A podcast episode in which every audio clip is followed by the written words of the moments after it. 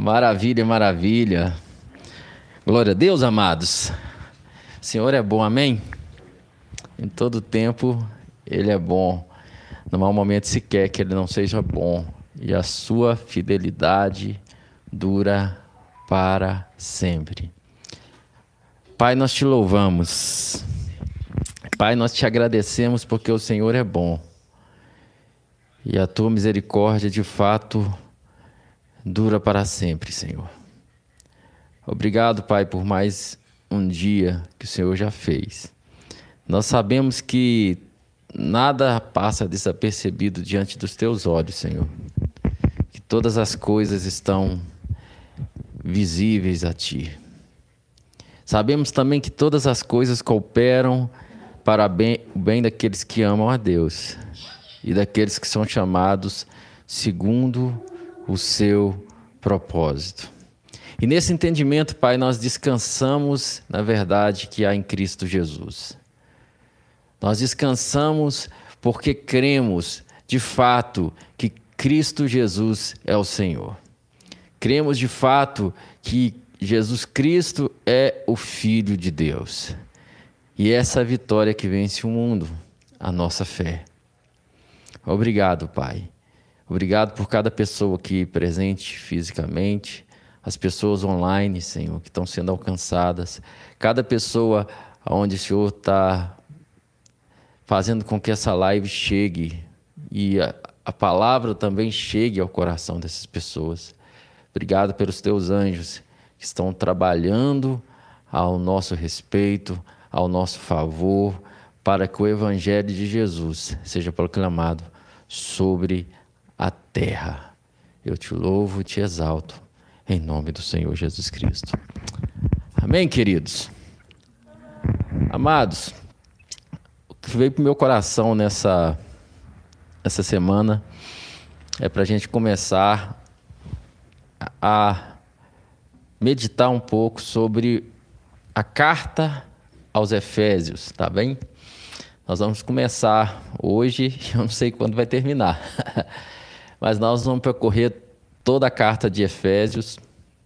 E é uma carta maravilhosa, porque é uma carta que é tido como direcionado aos Efésios, mas é uma carta que tem uma linguagem ampla, uma linguagem que traz é, um ensino para toda a igreja de Cristo, um ensino universal. E é uma carta maravilhosíssima e preciosa a carta aos Efésios. E tenho certeza que vai ser dias gloriosos, dias maravilhosos, onde vamos estar é, nos debruçando. Eu gostaria de incentivar você, segundo a sua vontade, nós vamos estar aqui no capítulo 1, e acredito que semana que vem ainda vamos estar no capítulo 1. Então é apenas um capítulo 1, é um capítulo de Efésios. Se você puder estar pelo menos meditando nesse um capítulo durante esses dias, medita nessa próxima semana, vai meditando nesse capítulo. Se você puder meditar em toda a carta de, é, de Efésios, melhor ainda. É só cinco, seis capítulos, eu acho bem pequenininho, tão fácil. Se você tiver o Deezer, por exemplo, você pode colocar no Deezer Carta aos Efésios, coloca lá na versão King James, que é a versão que eu uso aqui, né? Vai ficar mais fácil você estar acompanhando junto. E você vai ter disponível, você vai ter disponível é, para você lá, gratuitamente para você ouvir. Amém? Para nós podermos estar acompanhando, porque, amados, é, é tão precioso quando nós entendemos que o que a palavra de Deus é. Jesus fala assim: as minhas palavras, elas são espírito e vida. Quando você entende que essa palavra ela é viva, como a, quando também em Hebreus fala que a palavra de Deus ela é viva e ela é eficaz.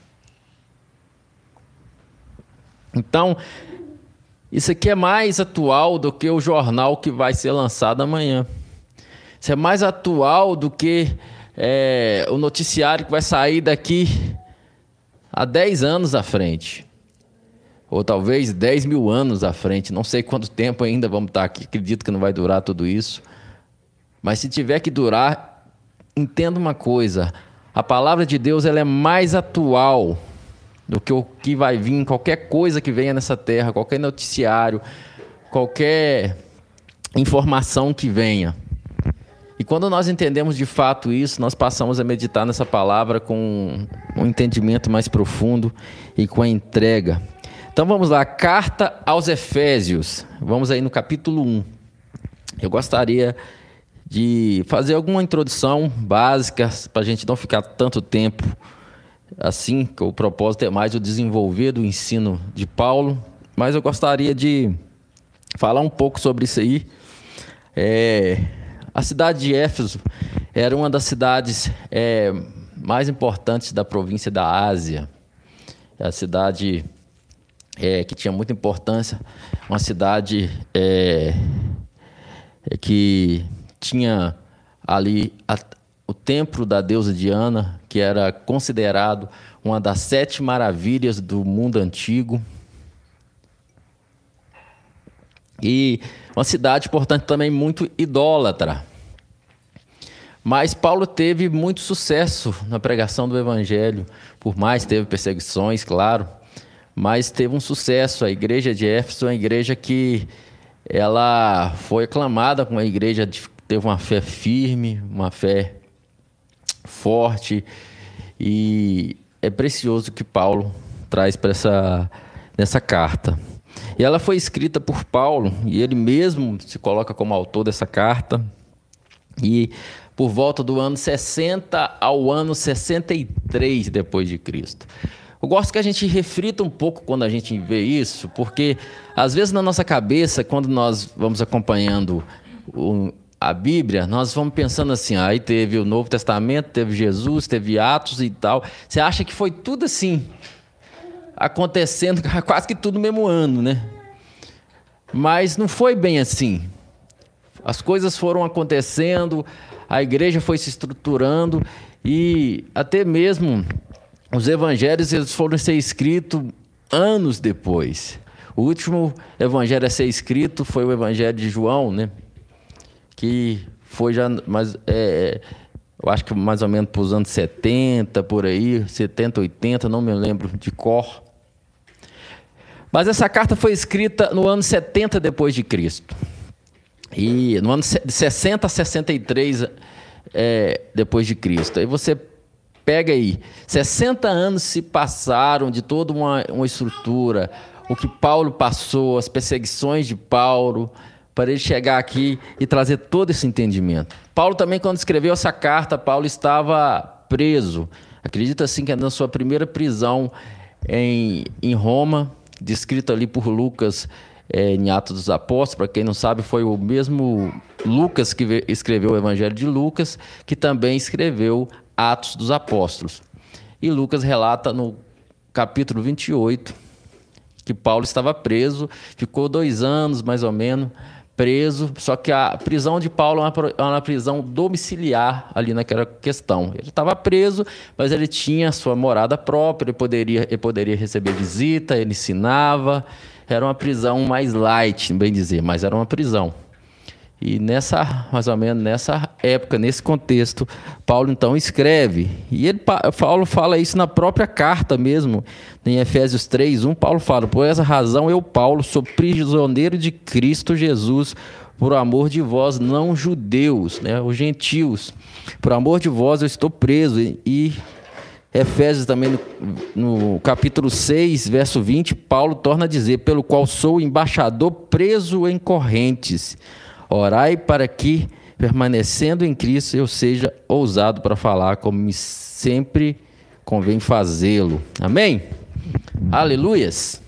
Então, entendendo esse contexto todo aí, nos anos, anos 60, 63 depois de Cristo, Paulo preso em Roma, numa prisão domiciliar, Paulo escreve à igreja de Éfeso e ele põe, começa no versículo 1 dizendo: Paulo, apóstolo de Jesus Cristo, pela vontade de Deus. Aleluias! Pela vontade de Deus. Eu gosto de pegar essas, bem essas ênfases, sabe por quê, querido? pela vontade de Deus. Entenda uma coisa sobre o seu chamado.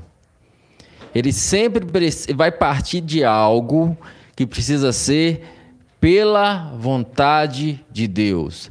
Claro, quando você está nele e ele te dá um chamado, você está totalmente impulsionado a fazer aquilo. Você pode passar anos correndo daquilo, saindo, querendo fugir daquele propósito, mas não adianta. Você não vai se encontrar, você não consegue ser completo até que você entre de fato no propósito de Deus para sua vida.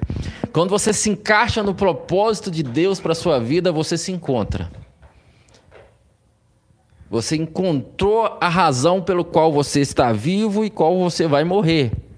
E quando você encontra isso, as coisas desse mundo começam a ficar tão secundárias e passageiras. Você encontrou um legado, você encontrou uma proposta de vida muito maior do que você. Mas entenda uma coisa: é algo que precisa partir da vontade de Deus. E quando em Efésios, nós ainda vamos chegar lá no capítulo 4, que Jesus, ele, ele quando ele ressuscitou, ele se repartiu e ele deu alguns, ele que deu alguns para apóstolos, outros para mestres, pastores, evangelistas, e aí vai, os cinco ministérios, né? E também é o Espírito Santo que distribui também os dons na igreja, que está lá em 1 Coríntios capítulo 12. Então tudo provém de Deus. Qual o maior erro que existe na vida cristã e no seu ministério é quando um homem te dá um ministério e não foi Deus que te chamou para aquilo. Ou quando você se assume num ministério porque você acha bonito. Ou você foi lá, fez um seminário, formou e falaram: agora você é pastor e te dá uma igreja para você cuidar. Isso é o maior erro que tem. O ministério de Paulo começou com a igreja orando, toda a igreja orando fervorosamente e aí, os irmãos, enquanto os irmãos oravam, o Espírito Santo falou: Separa para mim Barnabé e Sauro para a obra que eu tenho chamado. Aleluias! Então, por que, que nós pregamos essa graça, vida no Espírito, ser guiado por Espírito, pelo Espírito? Porque, querido, uma vez que você encontrou o seu propósito, você não precisa de um pastor na sua cola dizendo o que você tem que fazer. Acabou. Eu não tenho nenhum pastor dizendo que eu tenho que cuidar de igreja. Eu tenho um pastor meu pastor, já falei, o pastor José Carlos, ele é meu pastor, que, acompanha, que me acompanha, está junto comigo. Hoje ele está em Balneário Camboriú. Mas o nosso relacionamento de pai e filho, em nenhum momento ele está lá falando, Gleice, você tem que ser pastor, Gleice, você tem que abrir uma igreja, Gleice, você tem que fazer isso, Gleice, você tem que fazer assim, assim. O modelo que você tem que fazer no culto é assim, assim, assim. Não, não existe isso.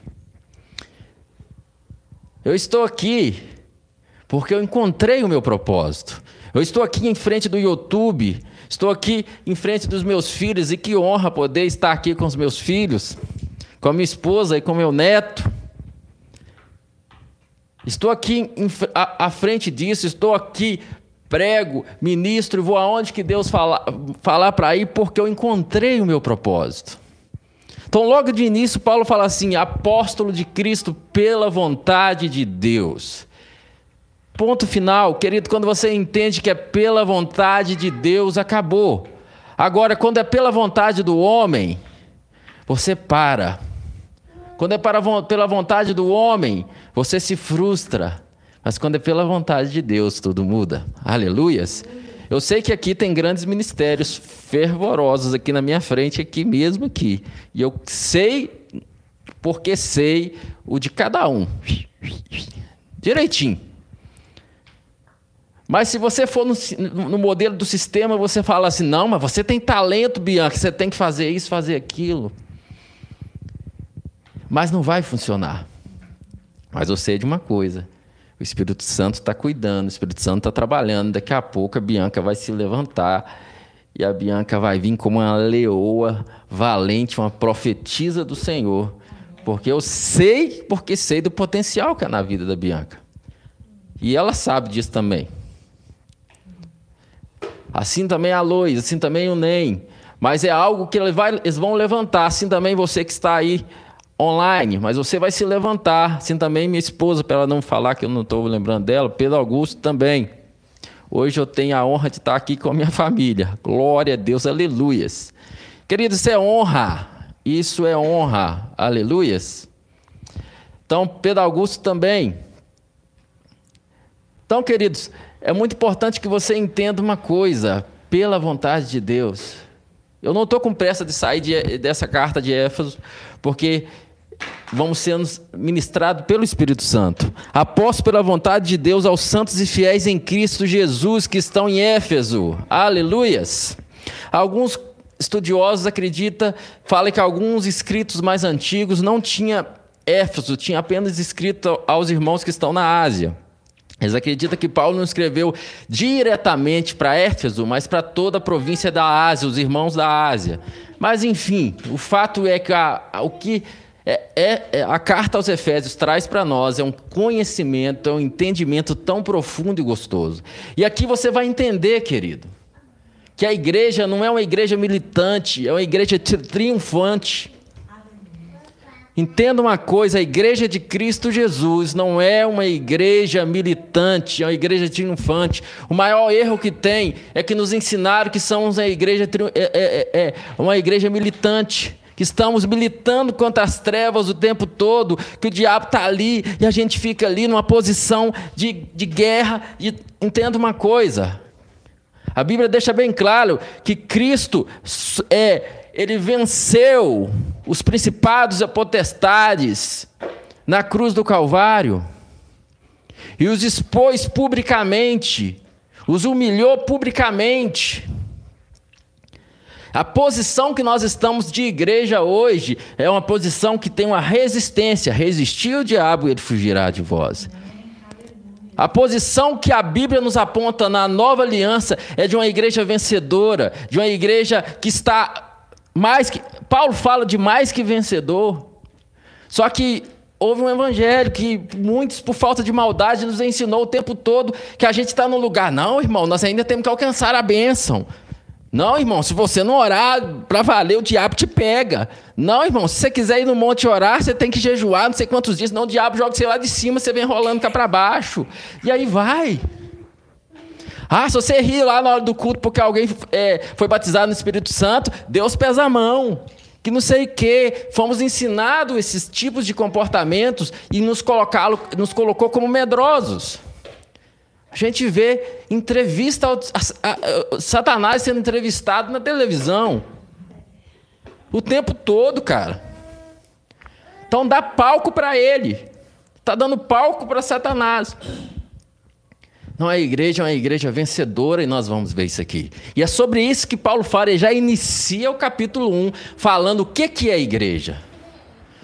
Quem somos nós? Então, quando nós estamos aqui pregando, ah, que povo empolgado, esse povo que prega a graça, que não sei o quê. Não, nós estamos pregando a palavra, nós estamos pregando a Bíblia. Só que, infelizmente, nós estamos numa nova aliança, mas nos pregaram, ensinaram a viver sobre a antiga aliança. E eu quero que você entenda que você está em uma nova aliança. E nessa nova aliança é diferente. Então, Paulo fala no verso 2: graça a Graça a vós e paz da parte de Deus, nosso Pai, e do Senhor Jesus Cristo. Aleluias, glória a Deus. Bendito seja o Deus e Pai do nosso Senhor Jesus Cristo. Olha só isso aqui, verso 3. Que nos abençoou com todas as bênçãos espirituais nas regiões celestiais em Cristo Jesus. A minha versão é King James, mas as versões aí mais antigas aí, mais né? João Ferreira de Almeida, com toda sorte de bênção. Ou todas as bênçãos. Eu não sei contar você, meu querido, mas todas são todas, amém? Eu entendo que todas são todas, toda sorte de bênção. Então não está faltando uma bênção. Ah, não, mas é, existe a bênção do casamento. Essa eu tenho que buscar, essa não está incluída aí. Não, querido, é todas as bênçãos. Não existe a bênção da paternidade para mim cuidar do meu filho. Não, meu querido, é todas as bênçãos. Ah, não, mas existe a bênção financeira. Não, meu querido, é todas as bênçãos. Aleluias. Então você não tem mais que buscar as bênçãos. Você tem que simplesmente receber a bênção que já é sua. Aleluia! E se conscientizar que você já é abençoado com toda sorte de bênçãos. Ah, mas nas regiões celestiais, qual que é superior, querido? Material ou espiritual? Quem que você acha que é mais que é superior? Que está o plano espiritual ou o plano material? Se você está abençoado nas todas as bênçãos espirituais, você pode ter certeza que você também está abençoado material. Aleluias. A sua salvação, por exemplo, é uma salvação, é uma bênção espiritual. Ou você acha que é uma bênção material? Aleluias. Que nos abençoou com todas as bênçãos espirituais nas regiões celestiais em Cristo. Porquanto Deus nos escolheu nele. Isso aqui eu vou ter chaves muito importantes aqui para pessoas que têm muita dificuldade com pregações sobre predestinação que nos escolheu, sim, nele, nele quem? Cristo. Que nos escolheu nele antes da criação do mundo para sermos santos e repreensíveis na presença de Deus. E eu vou ir mais profundo daqui a pouco sobre essa questão de nos escolheu nele. Mas eu quero falar um pouco sobre alguns usa versículos como esse para dizer aí, tá vendo? Para ser santos e repreensíveis na presença dele. Quando você está lá pregando a graça, aí eles, vêm aí eles pegam uns negócios desses, aí começa. Aí, é, mas para ser santo e repreensível na presença dele. É claro, meu querido. Você queria que fosse aqui para ser vacalhados, vagabundos, pecadores na presença dele? Você queria que fosse isso? É claro que ele nos escolheu para ser santos e repreensíveis diante dele. Agora, ele nos escolheu nele em Cristo Jesus. E aqui eu começo a abrir alguns parênteses, tá? Nós vamos estar falando sobre Efésios capítulo 1, mas eu vou abrir alguns leques, tá bom, queridos? Eu pode ficar aí Efésios capítulo 1, mas Colossenses 1, 22 diz assim: Agora, entretanto, ele vos reconciliou no corpo físico de Cristo, por meio da morte, para vos apresentar santos inculpáveis e absolvidos de qualquer acusação diante dele. Então ele nos reconciliou no corpo físico de Cristo, por meio da morte de Cristo. Ó, por que, que nós vamos ser apresentados diante dele santos e repreensíveis? Você acha que é por causa das suas obras? Você está totalmente enganado. É por causa da obra de Cristo Jesus. Ah, então quer dizer que eu posso pecar à vontade. Eu tenho, eu tenho preguiça desse tipo de pergunta, mas eu preciso responder, porque Paulo respondeu as mesmas perguntas em Romanos, capi, Romanos capítulo 6. Pecaremos ainda mais para que a graça aumente? Aí Paulo simplesmente fala: Mas como que nós vamos pecar ainda mais se para o pecado nós morremos? Aleluias! Não está em nenhum momento Paulo está falando, vai lá pecar à vontade. O que Paulo está dizendo é: você é santo e irrepreensível, porque o sangue de Jesus fez isso por você. Aleluias. Aleluias. Glória a Deus. 2 Timóteo 1,9. Pois ele nos salvou e nos chamou com uma santa vocação, não em virtudes das nossas obras. Olha aqui, meu querido. Não virtude das nossas obras, mas em função da sua própria determinação e graça. Essa graça nos foi. Essa graça. Deixa eu achar aqui.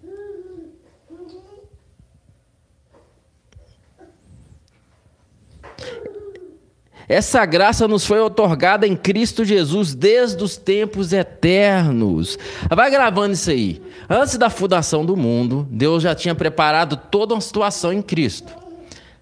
A Bíblia deixa bem claro que o Cordeiro de Deus ele foi imolado antes da fundação do mundo. Ou seja, antes de Deus fundar o mundo, ele já tinha o plano da salvação.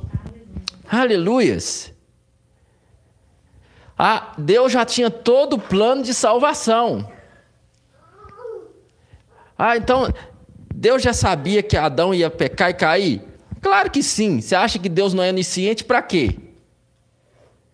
Mas ele já tinha todo um plano de salvação. Ele já sabia que Adão ia errar, mas ele já sabia também que você ia receber Jesus. Aleluias. Aleluias. Glória a Deus. Então, esta graça nos foi otorgada em Cristo Jesus desde os tempos eternos. Efésios 2:10, olha, pois somos criação de Deus, realizada em Cristo Jesus, para vivermos em boas obras, as quais Deus nos preparou no passado para que nós as praticássemos hoje. Esse contexto aqui começa em Efésios 2, nós vamos ainda para Efésios 2, verso 8 até o 10, aí que Paulo vem chegando, porquanto é pela graça que sois salvos. Ponto final. Não é por meio das obras para que ninguém venha se orgulhar por esse motivo. É dom de Deus e ponto final. Só que Paulo vai dizendo, porque somos feitura, somos recriados em Cristo Jesus, feitura de Deus para vivermos em boas obras. Ah, o que que, o que, que Paulo está dizendo? Nós não somos salvos pelas nossas obras, mas a partir do momento que somos salvos, somos salvos para as boas obras. Por quê? Porque agora eu recebi uma nova natureza. Agora eu morri para o pecado, como eu acabei de dizer. Agora eu sou co-participante da natureza divina. Aleluias. Agora eu não estou mais escravo da natureza de Adão, caída. Eu ainda lido com essa natureza que briga, mas eu tenho em mim a semente de Cristo, a semente incorruptível. Fomos regenerados não de uma semente corruptível, mas de uma incorruptível semente. Aleluias! Pela palavra de Deus. Glória a Deus, meus amados. Então, voltando aí, porquanto Deus nos escolheu, sim. Ah, então foi escolhido, sim, nele, em Cristo Jesus. Então, Deus, na sua sabedoria, onisciência, viu tudo. Viu a queda do homem, mas ele também viu todo o plano de salvação. O Cordeiro de Deus foi imolado antes da fundação do mundo. Ele viu tudo. Ele viu a queda do homem, mas ele também viu a regeneração do homem, crendo em Cristo Jesus. E em Cristo, em Cristo, nós somos eleitos. Jesus fala assim: assim como a serpente foi levantada no deserto, assim o filho do homem será levantado. Jesus estava fazendo alusão ao que aconteceu no deserto, quando a serpente estava picando, é, picando o povo de Israel ali no deserto, e, e, Moisés vai e constrói uma, de, uma serpente de bronze. E todos que olhassem para aquela serpente, ele ia sendo salvo. E Jesus fala: ó, a serpente, assim como aquela serpente foi levantada no deserto, assim também o filho do homem vai ser levantado. E todos que olhar para ele é salvo. Aleluias. Então, em Cristo Jesus nós somos eleitos. Em Cristo, amém, amados? Verso 5 de Efésios 1. Em seu amor nos predestinou, aqui que pega, nos predestinou para sermos adotados como filhos, mas não tem um ponto final aqui vírgula, por intermédio, adotados como filho, mas por intermédio, por meio de Jesus Cristo. Querido, você está vendo que sempre Cristo está em evidência? Você está vendo que o evangelho verdadeiro, o simples evangelho, ele vai evidenciar Cristo e não as suas obras? Você está vendo que a pregação da nova aliança, a pregação do evangelho, na antiga aliança, você vai ver, muitas das vezes, soprando para as obras dos homens. Porque quando é dada a lei, é cumpra a lei. Mas na nova aliança você vê sempre pontando Cristo, pontando Cristo, pontando Cristo, a obra de Cristo. Então a única obra que é o tempo todo exaltado é a obra de Cristo. Então você não vai ver Paulo falando por meio da sua obra, por meio da obediência da igreja por meio da perfeição da igreja, por meio da performance da igreja, por meio do tanto que a igreja orou. Sempre Paulo falar, por meio de Cristo, por meio de Cristo. Aleluias! Então, a carta aos Efésios é uma carta top das tops. A carta a Efésios é uma carta que vem trazendo. E a importância dessa carta, a carta mostra de cara como que a igreja de Cristo Jesus é uma igreja triunfante. Você, como igreja, é triunfante. Você, como igreja, você é mais que vencedor. Não tem essa. Ah, o diabo está me perseguindo, meu irmão. Ore por mim pela madrugada. Pelo amor de Deus, diabo. Você não vê Paulo o tempo todo com esse trem. Paulo falava das perseguições, mas é Paulo exaltando o diabo o tempo todo. Que o diabo tá... Olha para mim, irmãos, que o diabo está me perseguindo demais. Não, queridos, nós somos a igreja triunfante. E Porquanto Deus nos escolheu nele antes da criação do mundo para sermos santos e irrepreensíveis em Sua presença. Em seu amor nos predestinou para sermos adotados como filhos, vírgula, por intermédio de Jesus Cristo, ainda não tem ponto final, vírgula, segundo a benevolência da Sua vontade, ou beneplácito da Sua vontade ou segundo a bondade, a vontade própria de Deus, não é segundo a minha vontade, no sentido de que eu que quis reconciliar com Deus. Não, é Deus que quis reconciliar com o homem. 2 Coríntios capítulo 5 fala: Deus estava em Cristo Jesus reconciliando consigo mesmo o mundo. Não foi o homem que quis reconciliar com Deus. Pelo contrário, Paulo fala em Romanos capítulo 3 que Todos os pecados destituídos estão da glória de Deus. Não há um sequer, não há alguém sequer, não há um sequer que tenha entendimento e busque a Deus. Mas vendo a plenitude dos tempos, Deus enviou o seu filho. Quem errou foi o homem, mas Deus que quis, segundo a vontade dele, ele quis. Aleluias.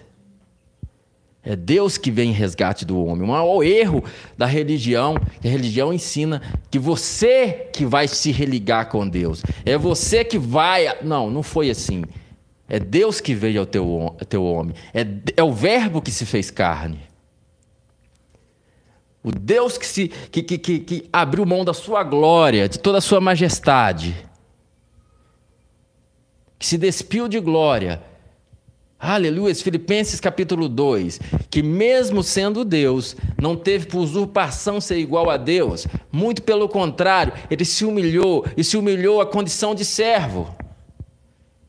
O Rei da Glória se humilhou à condição de servo. E foi obediente e obediente até a morte e morte de cruz. Por que, que está falando que ele foi obediente? Porque ele cumpriu uma obediência. Jesus falou assim: Eu não faço a minha própria vontade, mas eu faço o que o Pai. Só que não é que ele não poderia escolher. Quando Jesus estava no Getsemane, ele fala: Pai, se possível, se for, passa de mim esse cálice. Todavia não seja feita a minha vontade. Aí, aí, eu, aí eu te pergunto para você: Jesus tinha uma vontade diferente? Da de Deus? Porque se ele não tivesse uma vontade diferente, para que sentido teria orar que não seja feita a minha vontade? Ele foi obediente, e obediente até a morte, morte de cruz. Mas não pense a você que Jesus não poderia escolher. Porque logo depois, quando os soldados chegam e eles querem prender Jesus, e eles partem para cima ali para querendo pra brigar, e os, e os, os, discípulos vão querer resolver o negócio na briga. Para com isso. Não pensa você se eu pedisse agora, o Pai enviava para mim 12 legiões de, de, de anjos. E resolvia tudo isso. Jesus falou: ninguém tira a minha vida, eu a dou. Eu estou dando a minha vida. Aleluias. Glória a Deus. Eu não sei quanto a você, meu querido, mas eu fico empolgadíssimo com essa palavra. Eu fico muito empolgado com essa palavra.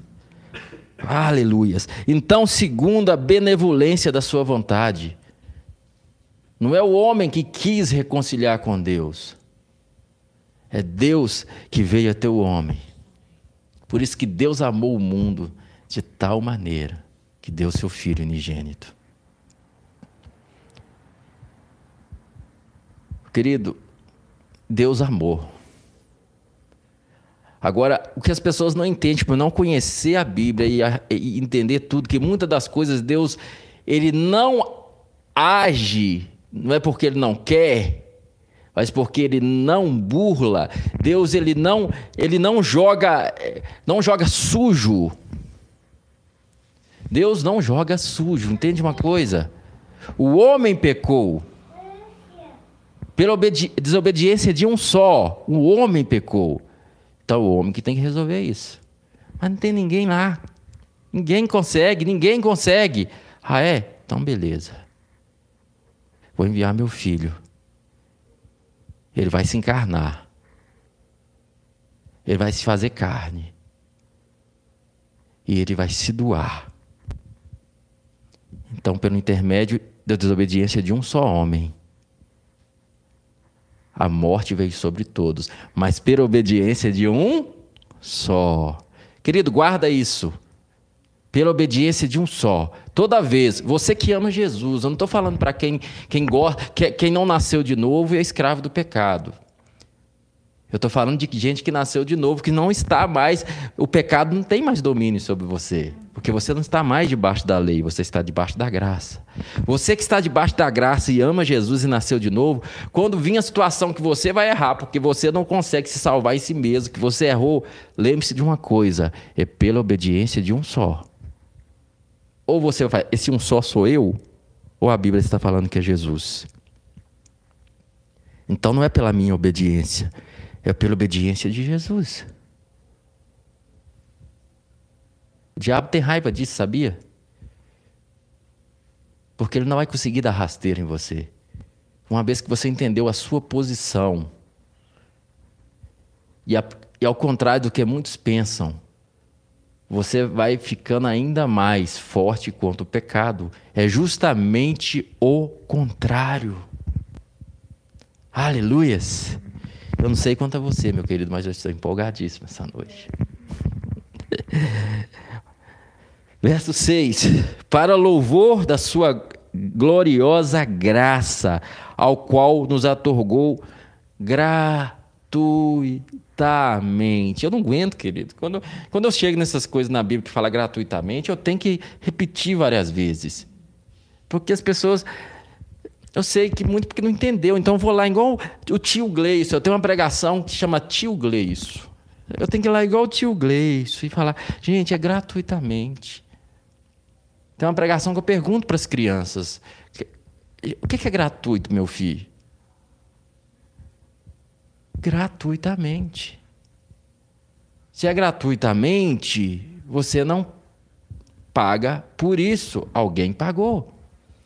E uma das coisas que eles gostam muito de dizer é: é por que é que tem da graça? É, é, é pela graça, mas não é de graça, não. Foi claro que não, meu querido. Custou muito caro. A diferença é que não foi eu que paguei, foi Jesus que pagou. Aleluias. Então eu não aguento. Quando eu paro nesse negócio de gratuitamente, eu tenho que abrir uma aba aqui para outros gratuitamente. Amém, amados? Romanos 3:24, sendo justificados gratuitamente por sua graça, mediante a redenção que há no meu esforço, não, mediante a redenção que há em Cristo Jesus. Aleluias! Romanos 8:32, aquele que não poupou o seu próprio filho, ele teve foi capaz de enviar seu próprio filho não poupou seu próprio filho, mas o entregou por todos nós, como não nos concederá juntamente com ele gratuitamente todas as coisas? Aleluias! Gálatas 3,18: Porquanto, se a herança provém da lei, já não depende mais da promessa Deus, entretanto, otorgou a herança gratuitamente a Abraão por intermédio da promessa. Ou seja, quando Deus fez a promessa a Abraão, não tinha lei. A lei foi dada 430 anos depois. O chamado de Deus a Abraão, Deus nunca te chamou para seguir uma cartilha de pode ou não pode. O propósito de Deus sempre foi que você se relacionasse com Ele. Aleluias. O propósito de Deus sempre foi que havia, havia um relacionamento entre nós. Aleluias! Gratuitamente. Romanos 6, 23. Porque o salário do pecado é a morte, mas o dom gratuito de Deus é a vida eterna, por intermédio do meu esforço, por intermédio do tanto que eu oro, por intermédio do tanto que eu congrego, por intermédio porque eu faço parte da equipe de louvor, porque eu prego, porque, porque, porque, porque, porque, porque, porque, porque. Não, por intermédio de Cristo Jesus, nosso Senhor. Sabe qual é o problema do Evangelho da Graça? Porque o diabo odeia tanto? Paulo foi perseguido foi por causa desse Evangelho. O diabo não aguenta ver falar de Jesus o tempo todo, ao jantar Jesus o tempo todo, porque ele sabe que a salvação está em Jesus e não nas minhas obras. Mas eu creio nesses últimos tempos, Deus tem levantado uma igreja triunfante, verdadeira, que está tá sendo encharcada com essa graça. Pessoas simples, pessoas que não estão presos a, a, a, a um, uma placa religiosa, mas estão movendo pelo Espírito. E eu não estou pregando você ser solto, não ter ninguém, mas eu estou falando do Evangelho que é simples, que funciona. Você sim tem pessoas de Deus na sua vida. Às vezes você tem um pai na fé, mas que não te limita, mas que te envia.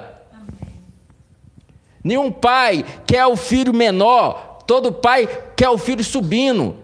A Bia está com Pedro no colo ali. A Bia, o que a Bia quer para o Pedro, Pedro, eu tenho certeza que é até maior do que ela quer para ela. Assim é o pai espiritual, o verdadeiro pai na fé. Ele não quer te prender, ele não te põe em corrente, ele não corta as suas asas. Ele te dá a liberdade para fluir no Espírito de Deus. Está levantando um povo de Jesus, um povo simples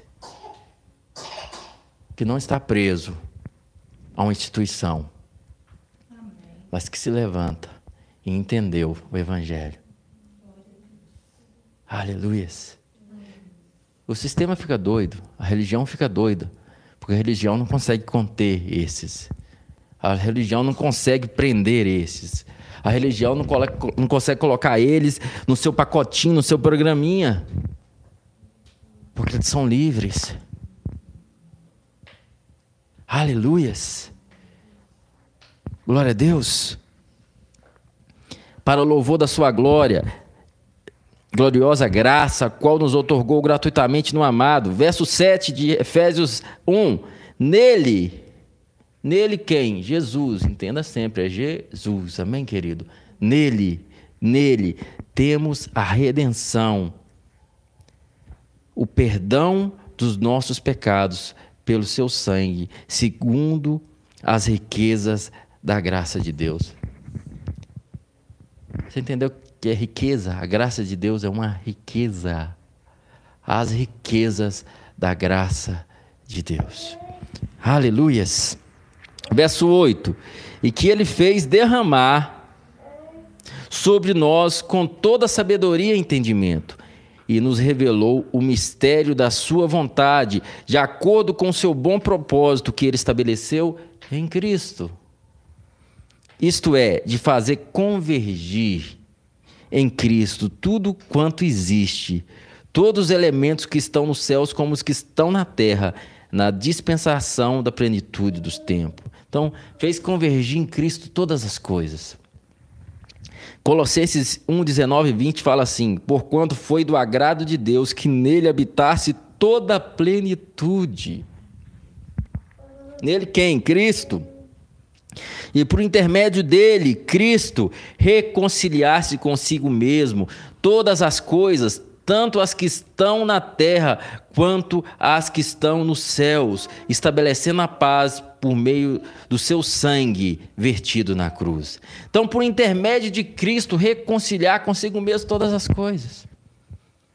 Então, o único meio de se reconciliar com Deus é por intermédio de Cristo. A Bíblia deixa bem claro que não há nenhum outro intermediário entre Deus e os homens a não ser Cristo. Não há outro mediador. Ah, não, mas a minha igreja batista, não sei do que, é, é através dela que eu chego a Deus. Não. Ah, é através do nada além da graça. Não. Nada além da graça prega essa palavra. Mas o único meio de você se achegar a Deus e reconciliar com Deus é por meio de Cristo Jesus nosso Senhor. Aleluias. Verso 9. E nos revelou o ministério da sua vontade, de acordo com o seu bom propósito que estabeleceu em Cristo. Ó, já tinha, agora 10. Isto de fazer convergir em Cristo tudo quanto que existe, todos os elementos que estão nos céus como os que estão na terra, na dispensação da plenitude dos tempos. Verso 11. Nele, Cristo Jesus. Amém? Nele, Cristo Jesus. Querido, aprendem pegar a Bíblia e ler, porque o que acontece? Nós fomos ensinados como Bíblia como um livro de promessas, né? Tinha até as caixinhas de promessas. Então a gente não entende, não entende que isso aqui é uma carta, uma carta inteira que Paulo escreveu. Então, você vê falar que é carta, Faz muito, muito tempo a gente entendia o seguinte: cada versículo aqui parece que é uma coisa diferente. Versículo 11, Deus falou uma coisa. Aí versículo, versículo 12 aí já é outra coisa. Você está entendendo? Então, pega essas coisinhas que parecem besteira nele, faça perguntas nele. Nele quem? Mas está na cara. Será que está na cara mesmo? Querido, às vezes a, a, o sistema bota tanta mente da gente. Faça perguntas nele, mas esse nele aqui é quem? Volta atrás, lê quem é esse nele. Isso faz toda a diferença. Você interpretar um texto, amém? Você entender o que está sendo ensinado, o que está sendo aplicado. Nele fomos também escolhidos, tendo sido predestinados conforme o plano daquele que cria absolutamente tudo de acordo com o propósito da sua própria vontade. Então, toda predestinação que está sendo falada aqui é em Cristo. O que, que Deus fez? O Cordeiro de Deus foi molado antes da fundação do mundo. Então, já está predestinado que aqueles que creem em Jesus Cristo são salvos. Então, em Cristo Jesus nós somos predestinados. Então, olha, quem crê em Jesus, antes de tudo, está predestinado, antes de o mundo fundar. Ah, beleza, o homem cai, já vi tudo. Pensa, pai conversando com o Espírito Santo, com Jesus. Ó, o mundo, ó, tá, beleza, o homem vai cair, Adão vai errar, vai rolar isso, não sei o quê. O Espírito Santo, você entendeu? Ah, não vi tudo. Mas agora é o seguinte, é o plano, Jesus vai aí, tal, tal, e agora todos que creem em Jesus, a predestinação aí. Os que crerem em Jesus vão ser regenerados, vão ser feitos filhos de Deus. Meu filho vai lá, meu filho vai resgatar, eu vou enviar o meu filho. Ao Espírito Santo, yes. Sim, eu, eu, eu, eu, eu vou envolver pelos, pelos eu, eu vou envolver Maria de tal forma que ele vai nascer de uma virgem. Deus programou tudo perfeito, o plano de Deus. Mas que viagem na maionese, pastor. Querido, se você ler a Bíblia, orando em outras línguas, meditando e pelo contexto da Bíblia, você vai ver que é isso. O Cordeiro de Deus foi imolado antes da fundação do mundo.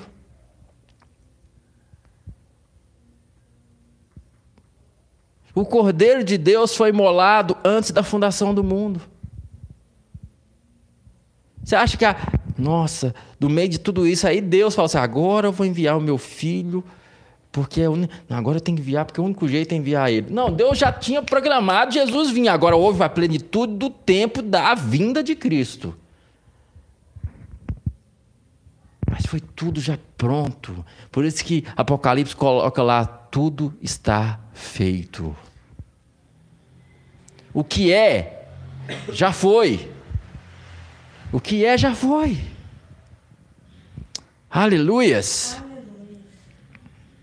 Nele também, escolhidos, tendo sido predestinados conforme o plano daquele que cria absolutamente tudo de acordo com o propósito da sua vontade, com o objetivo de que nós, os que primeiro esperamos em Cristo, sejamos para louvor da sua glória. Verso 13: Nele, em Cristo Jesus, igualmente, vós tende ouvido a palavra da verdade, o evangelho da vossa salvação. Evangelho é o que mesmo? Boa notícia, boa nova, né? Então, vamos, vamos, vamos, vamos traduzir aí. A palavra da verdade e a boa notícia da vossa salvação. Ou seja, traduzindo mais ainda, a palavra da verdade e a boa notícia de que em Cristo vocês são salvos. Evangelho é uma boa notícia. Mas muita gente acha que evangelho é má notícia, vai dar má notícia para os outros. Evangelho é a boa notícia. Deus estava em Cristo Jesus, reconciliando consigo mesmo o mundo. Aleluias! O Evangelho da vossa salvação, e nele também, querido, fostes selados. Com quê? Com o Espírito Santo da promessa. Então, entenda uma coisa, querido, entenda uma coisa, a importância do Espírito Santo de Deus. O selo é o Espírito Santo na sua vida. Jesus deixou bem claro que não vos deixariam órfãos. Então, muitas das vezes a gente não entendemos que temos um Espírito. Paulo falava o tempo todo sobre essa comunhão com o Espírito Santo. Paulo falava que ele foi pregar, duas vezes ele quis pregar numa região e foi tentar ir para aquela região e o Espírito de Jesus, ó, não, você não vai para lá não. Foi pre... Não, mas não vai também não. Aí depois ele teve um sonho do homem falando, passa Macedônia aí, que ele entendeu que pela aí o Espírito Santo direcionando. Você vê a igreja dire... Eh, sendo direcionada pelo Espírito Santo o tempo todo. Entenda uma coisa: você tem o Espírito Santo e ele, ele é a garantia. Nós vamos ver isso aqui. A garantia é esse Espírito Santo. O selo é esse Espírito Santo.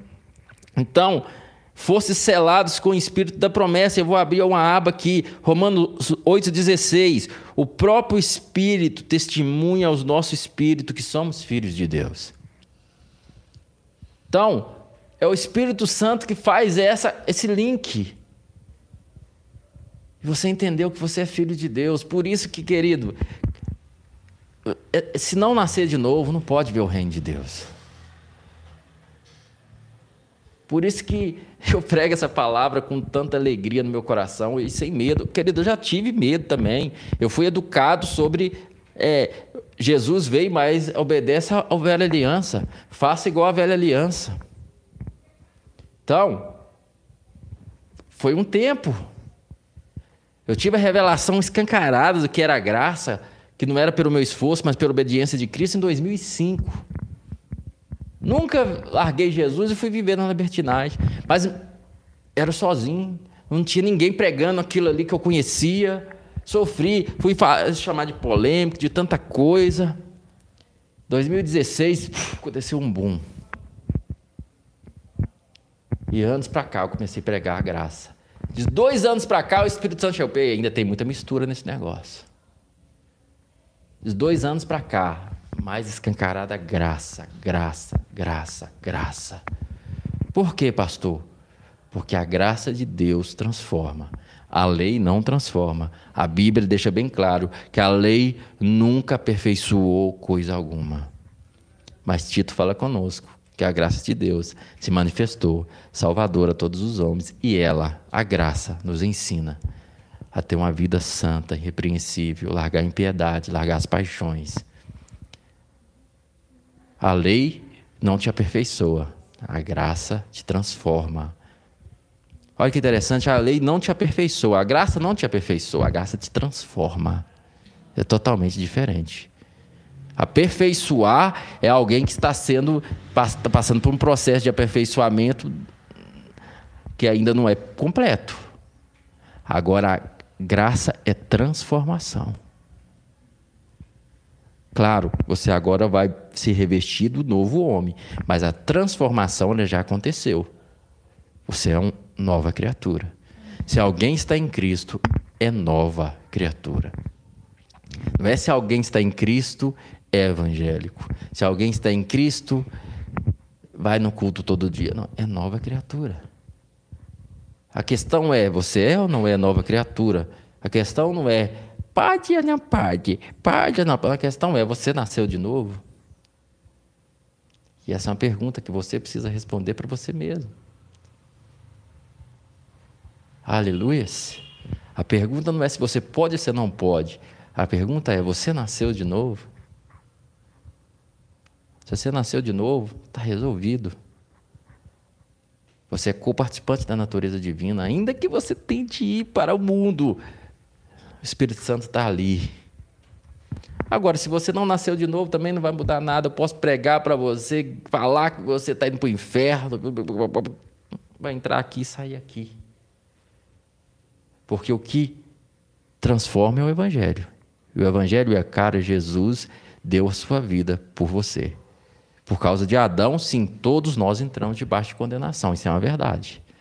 Mas agora, se você crê em Jesus Cristo, você recebe também a redenção, porque pela desobediência de um só, a morte veio e a condenação sobre todos, mas também pela obediência de um só. Aleluias. 2 Coríntios 1, 22 nos selou com a sua, como sua propriedade. Querido, entenda uma coisa: você é propriedade de Deus, amém? Você está selado como propriedade de Deus.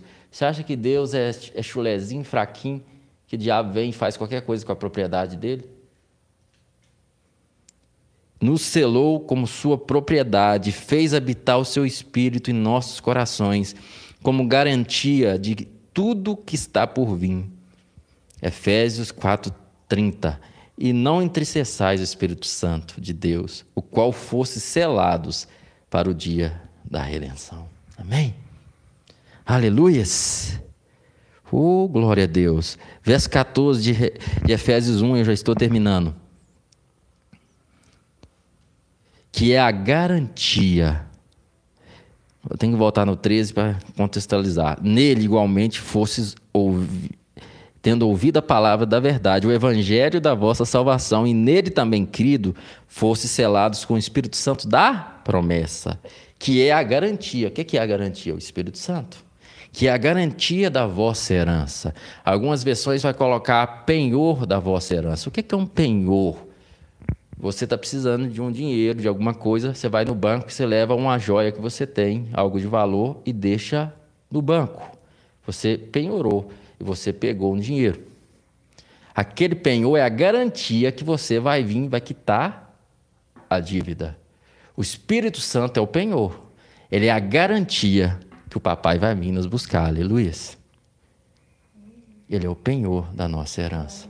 Aleluias. Que é a garantia da nossa herança para a redenção da propriedade de Deus. Aí, tá vendo?